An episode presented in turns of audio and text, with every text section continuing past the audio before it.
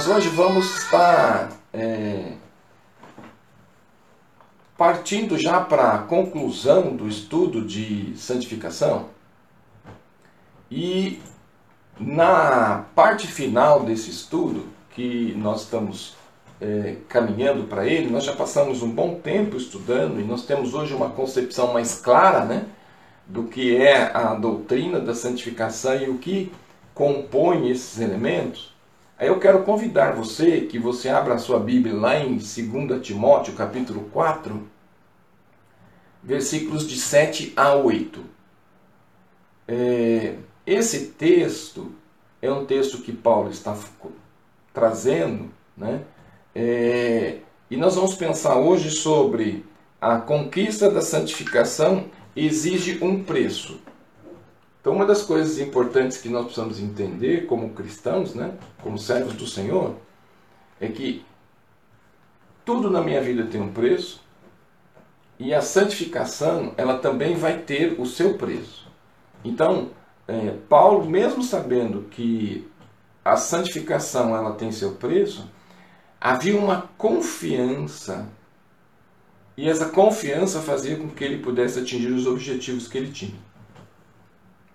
Em 2 Timóteo capítulo 4, versículo de número 7 a 8, Paulo está dizendo assim: Combati o bom combate, acabei a carreira, guardei a fé. Desde agora a coroa da justiça me está guardada, a qual o Senhor, justo juiz, me dará naquele dia, e não somente a mim, mas a todos os que amarem a sua vinda. Esse texto de Paulo ele é muito interessante porque ele começa dizendo assim: Combati, acabei e guardei. Desde agora, eu sei que o Senhor, e esse Senhor que é justo, e ele é um justo juiz, e esse justo juiz não é somente para mim, né? não é somente comigo, mas com todos, nos fará herdar a esperança da vida eterna. Em que momento Paulo está dizendo essas palavras? Muitas vezes a gente vai em, em, em, em reuniões, em cultos, onde as pessoas estão eh, terminando a sua carreira profissional e muitas vezes eles usam esse, esse texto. Né? E muitas vezes a pessoa diz assim: Puxa, é, combati o combate, acabei a carreira. E muitas vezes o pessoal confunde carreira aqui como vida profissional. Na verdade, carreira aqui, Paulo está dizendo que é vida. O que, que o Paulo está dizendo diante desse texto? Ele está dizendo assim, que eu estou pronto para morrer. Né? Então Paulo ele vê diante dele a morte, e Paulo então tem uma visão da morte de uma maneira muito tranquila, muito calma, muito segura, principalmente pelo, por saber, né? por ele entender é, o, quais são os desdobramentos depois dessa vida. Então, quando você vai usar um texto, tomar muito cuidado com ele, porque o Paulo está dizendo que ele acabou a vida, que ele desenvolveu a sua carreira, que agora ele estaria é, indo para a eternidade, por isso que ele falou assim que ele vai guardar a fé, porque na eternidade ele não vai precisar de fé. E aí ele diz então que desde agora a coroa da justiça está guardada, a qual o Senhor juiz me dará naquele dia. Então, uma das coisas interessantes, eu até separei um texto aqui para poder dividir com vocês. Então, Paulo ele podia olhar para trás, né? olhar para a vida dele, olhar para tudo aquilo que ele realizou e Paulo, então, olhando para trás, ele afirma. Então, existe uma afirmação aqui, né? E essa afirmação, ela está muito forte. Combati, acabei, guardei. Então, ele diz assim que, apesar de todas as lutas, apesar de todas as perseguições que ele enfrentou, ele venceu. E desde a sua conversão, e uma das coisas interessantes que é, Paulo está colocando aqui, que desde a sua conversão, e, e, e, alguns textos Paulo fala sobre essa questão, ele está dizendo assim que é, eu tenho uma corrida, né, eu tenho uma maratona sem vencida, e eu já vislumbro a faixa final para ultrapassar. Então significa que a vida dele está acabando e vai começar então a sua vida é, na eternidade. Então Paulo está dizendo o seguinte: olhando para trás, ele afirma que apesar de todas as lutas e perseguições, ele enfrentou e venceu. Depois, desde a sua conversão, a corrida para a eternidade que foi posta diante dele. Né? Então foi proposto uma corrida desde a sua conversão. Então o, apóstolo faz uma profunda declaração. Então nós podemos dizer o seguinte, assim, né? Muitas vezes a gente precisa fazer algumas declarações, né? Então pense você, que declaração você faria para Deus no momento da sua partida? Porque Paulo aqui está em iminência da sua morte. Então Paulo vai colocar o seguinte: é, que a corrida para a eternidade que foi proposta dele, ele estava concluindo. O apóstolo faz a mais profunda declaração de fidelidade e fé. E por causa da sua fidelidade e fé, né, é, o apóstolo ele vai ter então, é, durante a sua carreira e a sua caminhada, uma afinidade de marcas que foram é, feitas em seu corpo por causa dessa fidelidade, por causa desse propósito, mas ele tem uma convicção profunda do alvo dele que ele estabelece. Então, a doutrina da santificação, ela é importante na vida do salvo, por quê? Porque eu tenho convicção de que eu vou terminar a minha carreira, minha carreira que foi proposta na minha conversão, e significa que eu preciso acabar essa carreira, eu preciso entender que combati o bom combate, entender que é, eu venci todas as dificuldades e o que me aguarda? A coroa da justiça. Então, uma das coisas importantes que nós precisamos ter em mente é a seguinte: viva o melhor que você pode. Viva com uma intensidade como se o seu amanhã não existisse, que você tivesse somente o hoje. Isso é importante porque muitas vezes nós ficamos gastando tempo com coisas, com, com atitudes, com elementos que não vão nos levar a nada e, pelo contrário, nos roubam a alegria da vida, nos roubam a motivação, nos rouba a energia de poder prosseguir. Sabemos que toda carreira, principalmente maratona, nós precisamos medir forças, medir elementos nossos para poder conseguir concluir ela no final. Porque não significa que é um desafio simples e fácil. Mas uma das coisas importantes que nós precisamos ter e aprender com, com Paulo naquilo que ele diz, né, que combater é algo difícil, precisamos acabar bem aquilo que nós começamos. Muitas vezes nós, nós começamos muito bem as coisas. Né? E se você parar para observar, se nós fizermos um paralelo com aqueles que correm, né, muitas vezes o indivíduo ele sai numa disparada e todo mundo muito devagar. Por quê? Porque eu preciso é, guardar forças, eu preciso ter estratégia, eu preciso ter entendimento, eu preciso ter sabedoria para tudo aquilo que eu vou enfrentar, para que eu possa chegar no final dessa carreira, dessa corrida, dessa maratona, a fim de atingir o alvo. Então tem gente que vive a vida deslocada, sem, sem um futuro, sem perspectiva, achando que é, a vida dele, é, ele pode fazer dela o que ele quiser, mas na verdade não é bem desta forma. Então eu preciso viver o meu hoje com toda intensidade, intensidade potência. Não deixe marcas, marcas na vida de pessoas ou problemas mal resolvidos, circunstâncias que não vão levar a lugar nenhum, para que você possa ter a convicção de que, à medida que você vai assimilando esses elementos e não permitindo que pessoas coloquem peso sobre sua existência, você vai ganhar tempo e ganhar energia e vigor para vencer os desafios que a própria vida nos traz. Então, é, a sabedoria né, é convidar Deus para que Ele nos dê entendimento para saber lidar com as circunstâncias que a vida traz, mas não nos amarrar a essas questões. Não sei se vocês lembram, havia um corredor brasileiro lá na, na Europa. Ele treinou quatro anos e ele estava em primeiro lugar. Num dado momento, um escocês saiu do público e o abraçou. E foi uma luta para poder se desvencilhar do escocês que estava lá se alegrando e na verdade prejudicando aquele que estava na carreira, na corrida, E aí ele se desvencilhou dele e continuou correndo. E ele chegou em terceiro lugar. Todos foram atrás do rapaz, que me foge o nome agora, e perguntaram por que, que ele não desistiu, por que, que ele é, não se lamentou. Né? Ele diz assim: Olha, primeiro, eu sou brasileiro e brasileiro nunca desiste. Segundo, eu me preparei quatro anos e não poderia perder a oportunidade. Por mais que eu não tenha chegado em primeiro, eu atingi o alvo. Então significa que eu passei a meta. Ele passou em terceiro lugar. Então há circunstâncias na vida que há pessoas que tentam nos impedir de prosseguir.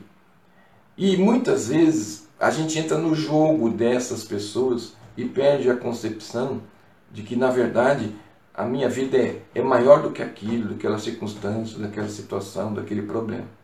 E muitas vezes nós ficamos tão amarrados naquela situação que a gente perde a visão do alvo, que é a meta de chegarmos ao final da corrida. Paulo ele vai passar por uma infinidade de circunstâncias, de situações, e ele vai dizer o seguinte: que ao longo disso ele considerou as perdas, ele considerou o sofrimento, ele diz assim que as dores foram profundas, houve momentos desafiadores, mas para Paulo, uma das coisas mais importantes era o alvo que ele tinha estabelecido, que era realmente Deus na sua vida. Então, uma das coisas importantes que nós vamos aprender com, Apolo, com, com, com o apóstolo, que mesmo como um homem com um corpo marcado pelas batalhas que enfrentou, mas o peito dele estava carregado de uma alegria e de, de poder chegar até o fim. Então, a vida traz marcas? Traz. Há circunstâncias que são desafiadoras? Sim. Mas nós precisamos ter uma alegria e essa alegria ela precisa estar em nosso coração para que nós possamos atingir. Né? Paulo carregava no peito uma alegria de poder chegar ao fim, tendo a consciência de que se manteve fiel ao Salvador por toda a sua vida. É, nós usamos uma expressão muito grande falando sobre é, que Deus é fiel. A fidelidade de Deus ela está muito atrelada aos seus atributos. É, nos atributos de Deus nós temos duas, dois elementos, nós temos os atributos comunicáveis e os atributos incomunicáveis, né? então significa que este é um, um, um atributo comunicável. Por que é comunicável? Porque aquilo que Deus nos deu em essência também produz em nossas vidas. E nós temos que colocar esses aspectos e esses elementos em evidência. Portanto, uma das questões importantes que nós precisamos compreender, é, e, não, e não poderia ser diferente, que a conquista ou o exercício ou a busca de santificação, ela vai exigir um preço, mas não é qualquer preço, é um alto preço. Um alto preço de olhar para mim, um alto preço de me ajustar, um alto preço de buscar uma, um, um crescimento em meio aos desafios, entender a dificuldade do outro, ver que o outro está partilhando dos mesmos sentimentos, que está enfrentando dificuldades. Muitas vezes a gente vence algo e se acha superior ao outro, mas na verdade todos estamos no mesmo processo, na busca da mesma questão. E se for possível tivermos condições de estendermos a mão para que o outro também possa atingir o nível que chegamos, isso é importante. Então, uma das coisas que nós vamos aprender com Paulo, e Paulo vai nos ensinar através dos seus escritos, que eles tinham sempre a busca né, é, desse alvo. Então, uma das coisas que nós vamos ver é que é, Paulo quer ter uma intimidade com Deus e ele se desafia nesse sentido.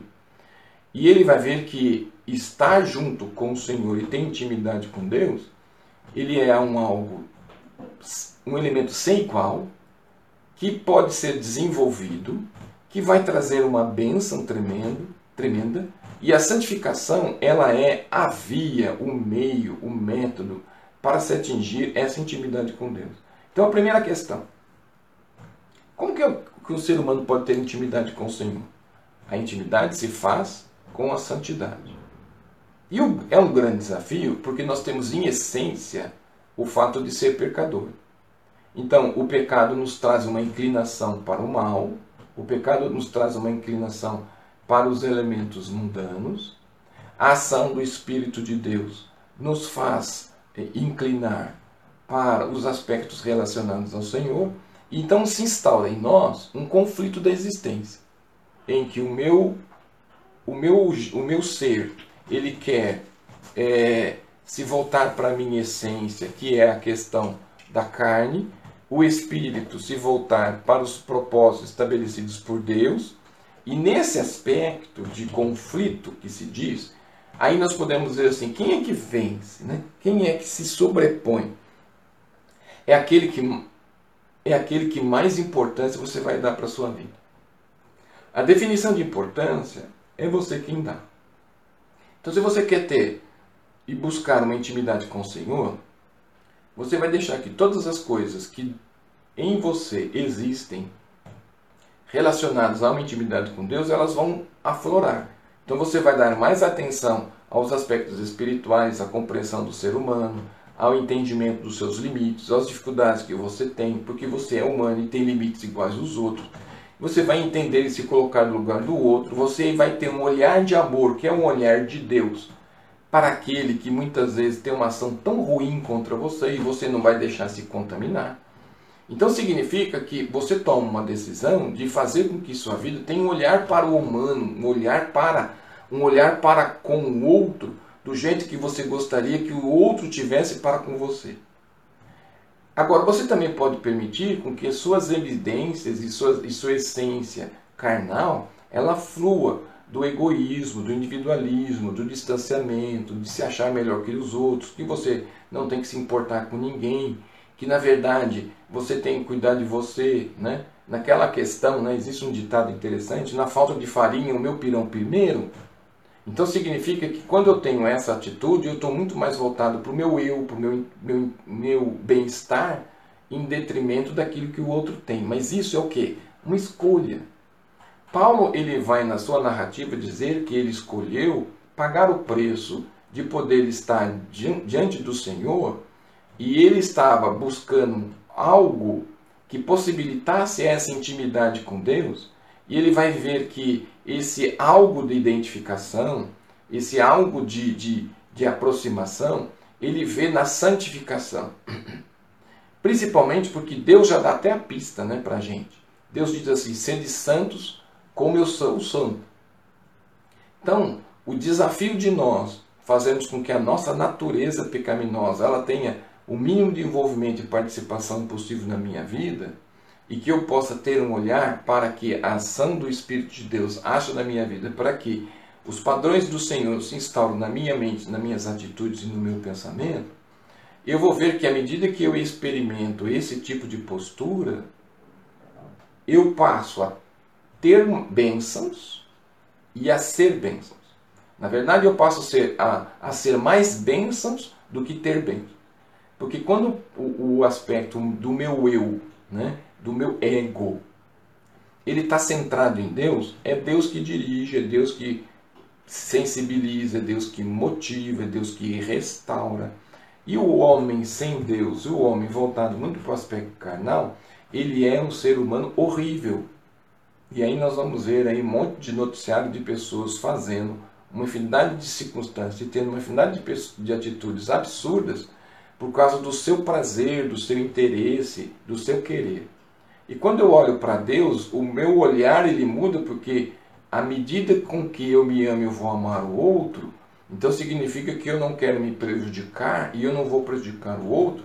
Então nós vamos ter uma, uma relação de aproximação de mão estendida como Deus tem para a gente.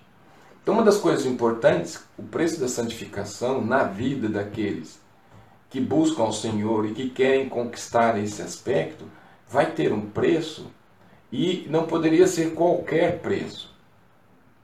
Partindo do pressuposto que na vida tudo tem seu preço, né? porque tudo aquilo que eu faço como escolha eu vou ter um retorno, né? aí entra a questão da lei do retorno, né? É, tudo aquilo que você plantar você vai colher. E uma das coisas interessantes é que a vida permite que você escolha a semente mas ele não vai permitir que você, colhe, você escolha a, a lavoura. Então, uma das coisas que você precisa entender é ser sábio na escolha da semente. Porque ela vai germinar, ela vai dar os seus frutos e você vai colher. Né? Então, se nós pensarmos em termos de proporção, se nós plantarmos um grão de milho e esse milho der quatro espigas e cada espiga trouxer 200 grãos, então nós vamos ver o, ver o que? Nós estamos falando de 2, 4, 6, 8. Nós estamos falando de 800 vezes aquela semente germinou. Então nós vamos colher muitas vezes o que nós fazemos para o outro, uma, duas, três, quatro vezes mais. Mas muitas vezes quando você vai plantar, você não se atém a isso, você escolhe qualquer semente, acreditando que depois a colheita será outra. Não. Não é o mundo que está contra você, não é Deus que te abandonou, não é sua família que te detesta, não é a vida que conspira contra você. Na verdade, você só está colhendo os frutos ou a semente que você escolheu e plantou, e a vida está te devolvendo o que você realizou. Então significa que à medida que eu tenho e planto boas sementes, a vida vai me devolver bons resultados. Então a santificação na vida daqueles que servem ao Senhor tem seu preço e não pode se considerar que seria qualquer preço, mas é um preço pago com alegria, como Paulo fala.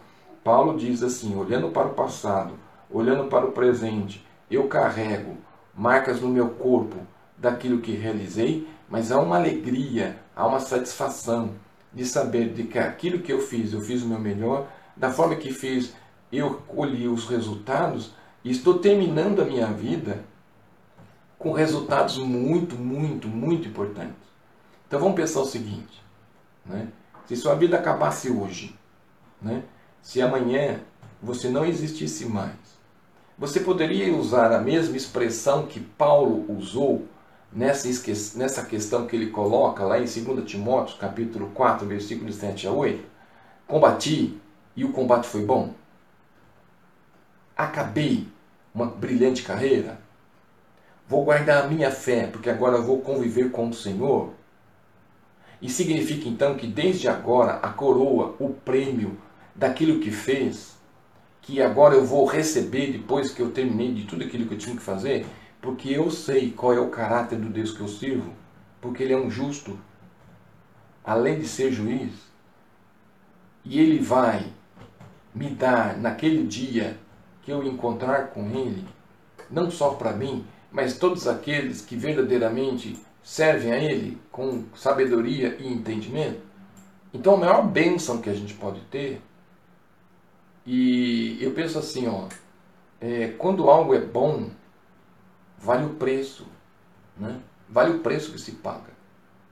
E esse valer preço que se paga significa que por mais difícil, por mais desafiador que a vida possa ser, e Paulo ele pode dizer com autoridade para isso, o preço a ser pago pela santificação, ele foi verdadeiramente algo feito com convicção. E uma das coisas muito interessantes, você que gosta de Paulo, você que admira Paulo, você que já teve muita oportunidade de estudar a sua vida, a sua narrativa, estudar os seus momentos, aquilo que ele passou, aquilo que ele viveu, aquilo que ele enfrentou, você vai ver que na palavra dele ele vai ter momentos de tristeza, momentos dele olhar e ver que ele está só, momentos que ele vai dizer assim: puxa, me abandonaram no momento mais crucial da minha vida, porque eu precisava de ter pessoas ao meu lado. Outros me deixaram por completamente, trocaram a minha amizade por outros interesses. Mas você não vê Paulo dizendo assim: olha, eu sou uma pessoa é, acabada, porque eu não tenho amigos, porque os meus amigos me abandonaram. Isso é muito forte na vida de, de Davi. Davi ele, ele é mais sensível nessa questão de perda de pessoas. Davi ele é mais, ele volta e fala assim, puxa, minha quantidade de amigos diminui a cada dia e minha quantidade de inimigos aumenta a cada instante. Mas Paulo ele vai olhar, ele vai, ele vai contrapor, ele vai dizer das pessoas que foram importantes para a vida dele, ele vai dizer das pessoas que foram, foram valiosas, principalmente quando ele fala. É, é interessante, né? Porque no contexto de Paulo, você sempre fala do homem na frente da mulher. Né? E Paulo ele faz o contrário. Quando ele fala de Áquila e Priscila, ele vai dizer da importância de Priscila, do cuidado de Priscila sobre a vida dele. Priscila foi uma apoiadora das, dos momentos mais difíceis. E ele fala de Priscila e Áquila. Né? E, e essa inversão de, de, de, posturas é muito interessante, principalmente num contexto tão forte, no aspecto de machismo, de preconceitos, e, o, e Paulo evidenciando uma mulher no, na maneira de cuidar dele, de sempre atender às suas necessidades, é muito interessante, porque muitas vezes a gente perde essa, essa importância ou, ou essa ressignificação. E uma das coisas que nós vamos observar na, na narrativa de Paulo é que ele vai passar por tudo quanto você não gostaria de passar. E ele vai permanecer fiel. Então, a convicção de que Deus é fiel, sim, mas você é fiel a Deus? Ou basta que surja um problema, uma crise, uma dificuldade para sua fé rolar ralo abaixo? Né? Então, uma das questões que nós precisamos entender como santificação que é um meio de agradar a Deus, de conviver com Ele, de entender os seus propósitos para a sua vida e, e, na verdade, é um campo de desafio, é que quando você entra nessa seara ou nesse campo, é, o preço a ser pago é um preço mínimo pela alegria e pela coroa que te aguarda. Né? Então, muitas vezes, aquilo que eu vivo, eu olho para o alvo, né? levanto os olhos e enxergo o prêmio como um estímulo para que eu possa vencer os desafios que a vida põe. Portanto, então, a santificação, ela é algo que precisa acontecer, né? E ela precisa ser a base da nossa experiência. Porque se não for a santificação, eu não consigo olhar com os olhos de Deus para a vida do outro. E aí, se eu olhar com os meus olhos, eu vou olhar com meus olhos de preconceito, de arrogância, né? Existe uma, uma questão, aqueles que trabalham muito com aspectos psicológicos, né, vão todas as vezes que você tem um olhar de pena para alguém, né, e a pior coisa do mundo é você olhar com esse olhar para a pessoa, para aquilo que ela está vivendo, esse olhar de pena é que você está dizendo assim, olha para onde ela foi, olha o que ela fez, ela merece aquilo, e eu sou melhor que ela. Esse olhar, ela, ele sobrepõe a dor da pessoa. Por isso, quando você olha com um olhar de amor, né, esse olhar de amor eu não tenho, né, por causa da minha condição de pecado, então eu preciso olhar com os olhos de Deus. Então, quando eu começo a olhar com os olhos de Deus, emprestar o olho, de, o olho do outro para que eu possa olhar uma circunstância, eu vou me colocar no lugar dele. Eu vou sentir a dor dele. Eu vou sentir a angústia dele. E eu não gostaria de sentir aquilo. Então significa que quando você sabe que dói e você sabe que aquilo é uma questão muito difícil, você se solidariza. E no momento que você se solidariza, você dá a mão, você gasta tempo, você investe, você se dedica, você se desdobra, você não mede esforços, porque você sabe que aquilo dói muito e você quer demover a pessoa, você quer amenizar. E aí o que, que você faz? Você vai buscar compressa, você vai buscar remédio, você vai buscar de todas as maneiras para que você possa oferecer o melhor para aquela pessoa. E uma das coisas mais importantes desse processo, você não espera nem que a outra pessoa agradeça. Porque você não está lá por causa da, da gratidão, você não está lá para que a pessoa possa olhar para você e achar que você é o máximo do ser humano. Você está lá só pra, por causa de um propósito, por causa de um elemento. O olhar de Deus por local daquele sentimento e que você se vê naquele local e trata. E à medida que você trata, à medida que você cuida, você cresce, amadurece, formula uma visão de mundo. Há muita coisa que perde significado, porque o ser humano, a pessoa, o momento é mais importante do que ter coisas, elementos, postura, status, nome. Paulo, podemos dizer assim que em termos de apóstolo, Paulo foi um grande nome. Aqueles que caminharam com Jesus não foram igual a Paulo em termos de testemunho, em termos de conteúdo, de material que ele deixa. Se você olhar para Pedro, as cartas que Pedro deixa é mínimo diante daquilo que Paulo escreveu.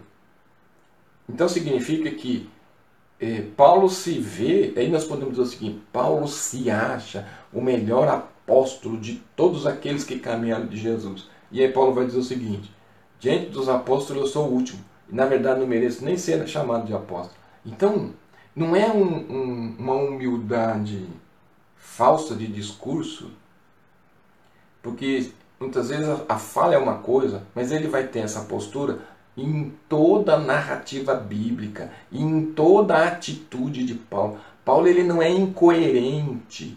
Não é o momento que vai definir quem ele é, o que ele faz, o que ele pensa. Tem gente que vai se levantar contra a gente? Vai. Tem pessoas que se levantaram contra Paulo? Sim.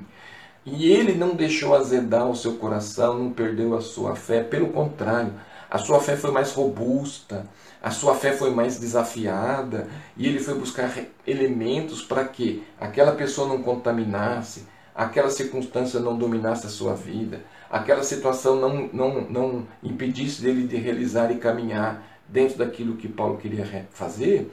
Por quê? Por causa do propósito que ele tinha. É muito interessante que Paulo muitas vezes ele quer ir para um lugar e ele busca de todas as maneiras, Deus não deixa ele ir ele se aquieta, no, no outro dia cedo aparece uma passagem para ele ir para onde Deus quer que ele vá. E ele vai. Então significa que muitas vezes Deus quer que eu faça algo e eu quero fazer algo diferente e eu não quero fazer aquilo que Deus quer que eu faça, eu me torno um Jonas na, diante de Deus e pago um preço. Então a melhor, caminho, melhor maneira que nós precisamos entender como servos do Senhor é termos um coração é, suscetível, um coração inclinável a Deus. Porque daí nós vamos vencer a natureza, a dificuldade do, do nossa, a nossa vontade, o nosso querer. Há muita coisa que a gente faz que na verdade Deus reprova, por mais crente que você seja. E é essa questão de ser crente, né? eu não gosto dessa expressão, porque crente o diabo é, salvo ele não pode. Então, quando eu tenho uma convicção, não é a circunstância que vai tirar de mim a minha alegria. Hoje nós estamos com frio tremendo. Né? Aqui em Sorocaba está 10 graus. E tem muitas pessoas que não saem da cama. Por quê? Por causa do frio. E a pior coisa do mundo é a indiferença. E a indiferença nada mais é do que um frio da alma. Um olhar gélido. Pessoas que falam uma coisa e fazem outra. E hoje nós temos líderes líderes nas igrejas, hoje nós temos pessoas que sobem os seus púlpitos e eles são frios, eles não têm calor humano, eles não olham com o olhar de Deus para com aqueles que lá estão, por mais que eles chamam de irmãos. Né? Então, essa circunstância é muito importante porque quem é de Deus tem o olhar de Deus, tem a voz de Deus, tem a mão de Deus, tem o caminhar de Deus. Isso é nítido, é claro, Basta que você tire as suas escamas dos seus olhos e permita, peça a Deus, Senhor, deixa eu enxergar o meu irmão com os teus olhos. E aí você vai começar a ver o tanto de pessoas carentes, o tanto de pessoas que carecem do Senhor.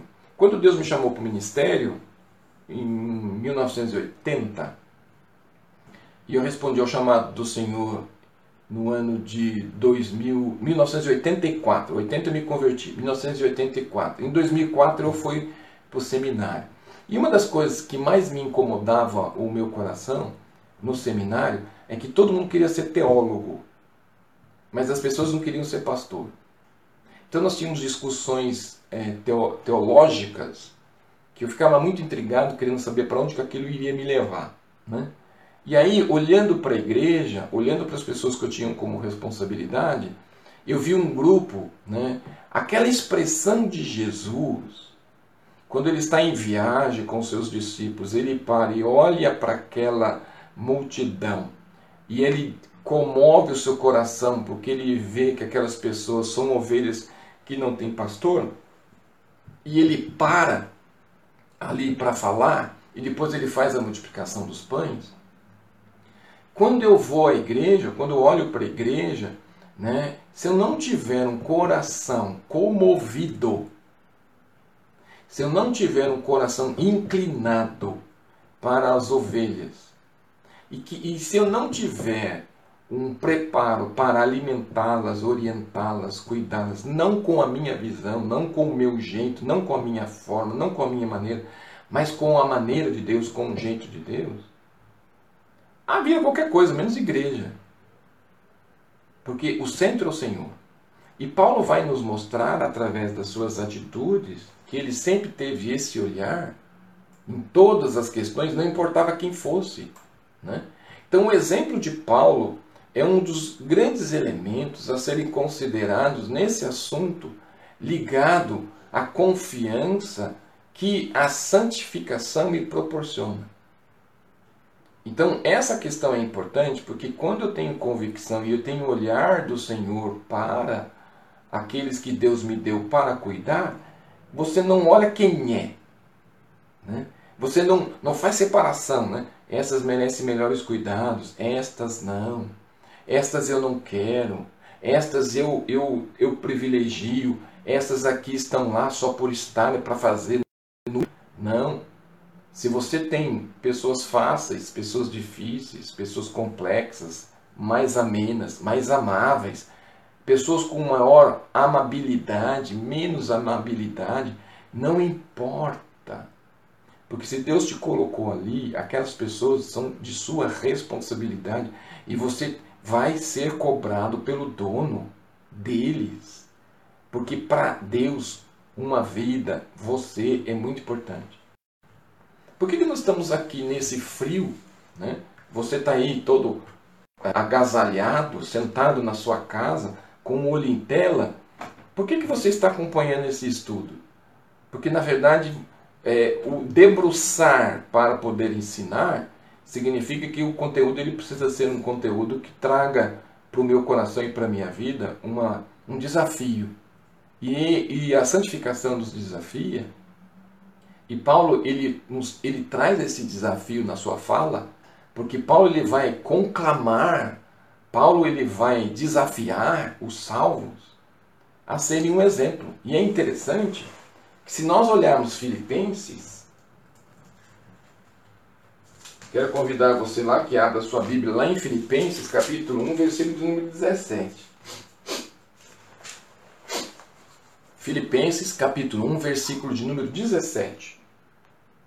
Aqueles, contudo, pregam a Cristo por discórdia. É isso mesmo? É. Aqueles, contudo, pregam a Cristo por discórdia, insinceramente, julgando suscitar tribulação as muitas cadeias. Todavia, que me importa? Versículo 18. Uma vez que Cristo, de qualquer modo, está sendo pregado, quer por pretexto, quer por verdade, também com tudo isso me regozijo sim, sempre me regozijarei. Paulo vai dizer assim que a sua confiança está no, no falar, no ensinar. Há muitos que falam de Cristo e têm uma experiência com Ele.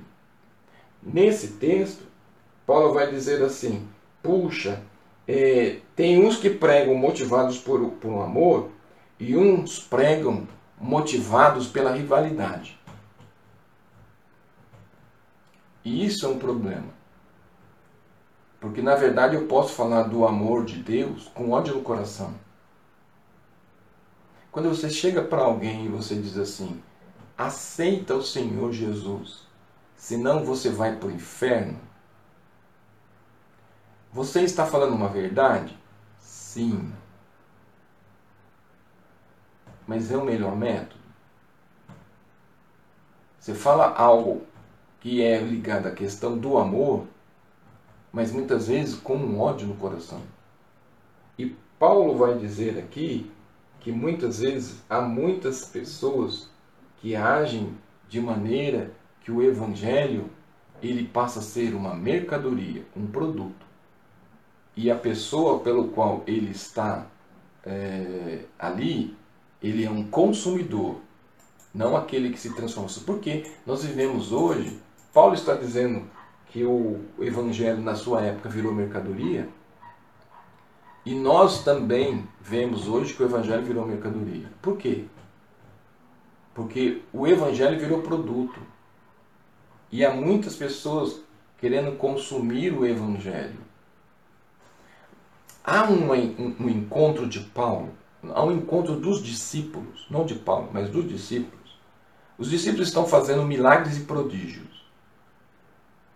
E aí, um homem chamado Bar Jesus chega para os discípulos e diz assim: Olha, eu sou um encantador, eu sou um mágico, e eu gostaria muito de ter esse poder que vocês têm. E aí, os discípulos dizendo assim: Você viu? Mas esse poder é Jesus quem traz. Quem é esse Jesus? Que eu também quero ter parte com ele. Então, há muita circunstância que as pessoas estão com o evangelho equivocados. E esse aspecto de estar equivocado é que faz com que muitas pessoas sejam enganadas. Então, a vida do, de Paulo ela é bem retratada no livro de Atos. Né? Ela traz uma, um, um elemento riquíssimo na teologia. Por quê? Porque vai proporcionar para nós um conceito de quem é Deus, e as suas cartas, elas vão trazer uma narrativa de todos os problemas, de todas as crises, de todas as perseguições. E, diante de tudo isso, Paulo vai dizer que o resultado desse vasto material, diante de uma diversidade de assuntos que Paulo coloca, é que Paulo diz assim: ó, é, eu posso ser para vocês um bom exemplo de como tratar essa questão. E uma das coisas mais interessantes nesse, nesse aspecto de Paulo é que Paulo chama para si a responsabilidade, porque ele tem convicção daquilo que vive. Nós podemos hoje chamar as pessoas para que elas possam olhar para nós, porque nós temos atitudes e maneiras que evidenciam o Cristo que cremos. Primeiro, as pessoas veem Jesus em mim. As pessoas veem Jesus nas minhas atitudes. As pessoas veem Jesus é, na minha forma de ser. Então significa que se alguém que se levantou contra mim ou fez alguma atitude e eu re, respondi na mesma medida, não significa que, que eu tenho Cristo como na verdade Cristo deveria ser. Se você olhar em tudo aquilo que foi feito com Jesus e ele não revida, por que, que ele não revida ali? Porque ele está nos ensinando. Ele poderia, no estado de estalar de dedos, resolver tudo? Poderia. Por que, que não fez? Exemplo. Vão se levantar pessoas com você? Vão. Pessoas vão falar mal de você? Vão. Pessoas vão arquitetar coisas contra você? Vão. Como é que você vai reagir? Se você reagir igual, você fica igual. Muitas vezes a gente reclama do inimigo, fala que o inimigo não presta, mas muitas vezes a gente é pior que o inimigo nosso. Então significa que Paulo vai nos mostrar e nos ensinar o que o preço né, da santificação não é um preço qualquer não, é um preço muito alto. Né? E não é algo impossível, mas sim desafiador para a nossa vida cristã. Esse aspecto é importante para que você possa ter em mente como a sua vida cristã precisa ser. Isso é muito importante. E que você possa, através desses estudos que nós estamos fazendo, que nós estamos indo já para a conclusão dele, finalizando. Na verdade, assim, nós fechamos um, um, um aspecto do estudo, mas existe uma sequência de outros elementos. Nós não vamos retomar, nós vamos retomar um outro assunto. Mais lá na frente nós podemos retomar, porque você já tem material, para daí nós prosseguirmos com outros aspectos que a gente pode acrescer, mas eu entendo que esse material já é suficiente para que você possa entender qual é o propósito de Deus para a sua vida, o que Deus deseja de você e aquilo que você pode realizar. Então, não deixe com que ninguém azede o seu coração e você impeça de viver os propósitos que Deus, Deus tem para a sua vida. Este não vai ser o único, outros virão. Mas que você possa estar preparado para os desafios que a vida traz. Paulo, no momento que ele está terminando a carreira dele, que ele está olhando para trás, ele diz assim: Puxa, eu fiz o meu melhor. E agora que a morte está vindo, que na verdade a morte está em eminência, ele diz assim: Uma das coisas melhores da minha vida, né, diante da morte que eu vejo que está vindo ao meu encontro, eu posso ter a seguinte, a seguinte afirmação: Combati, acabei, guardei. Combati o bom combate, fiz o meu melhor, acabei a minha carreira, minha corrida está acabando porque eu já estou vendo fita de chegada, então minha maratona foi vencida com desafios e a minha carreira eu vou guardar a fé, porque agora eu não preciso mais dela, porque eu vou viver a minha eternidade com aquele pelo qual eu passei a minha vida inteira anunciando Jesus. Vou diante dele receber uma coroa da justiça. Essa coroa, ela está guardada. Está guardada por quê? Porque ele é justo e juiz. E ele vai me dar em que dia que eu vou receber? Naquele dia que ele voltar. E essa coroa não será só para mim, mas será para todos aqueles que confiam e esperam a volta de Jesus, porque foi uma promessa que ninguém fez. Foi o próprio Jesus que disse.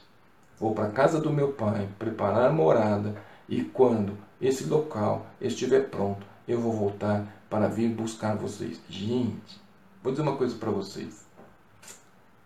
Olha, essa expressão de Jesus, ela é tão forte, tão importante, tão valiosa, que tira a cama, que tira você do frio, que faz você levantar às 5 da manhã para anunciar Jesus. Não pode nevar, pode chover, pode ventar, pode trovejar maior é aquele que está em mim do que a circunstância pelo qual eu estou vivendo. Que essas verdades possam ser verdades na sua vida. Semana que vem a gente continua, né? Nosso tempo foi embora, né? E que você possa ter aprendido com Paulo. Ele é um bom e excelente exemplo do limite do ser humano e da potencialidade de, daquilo que você pode fazer.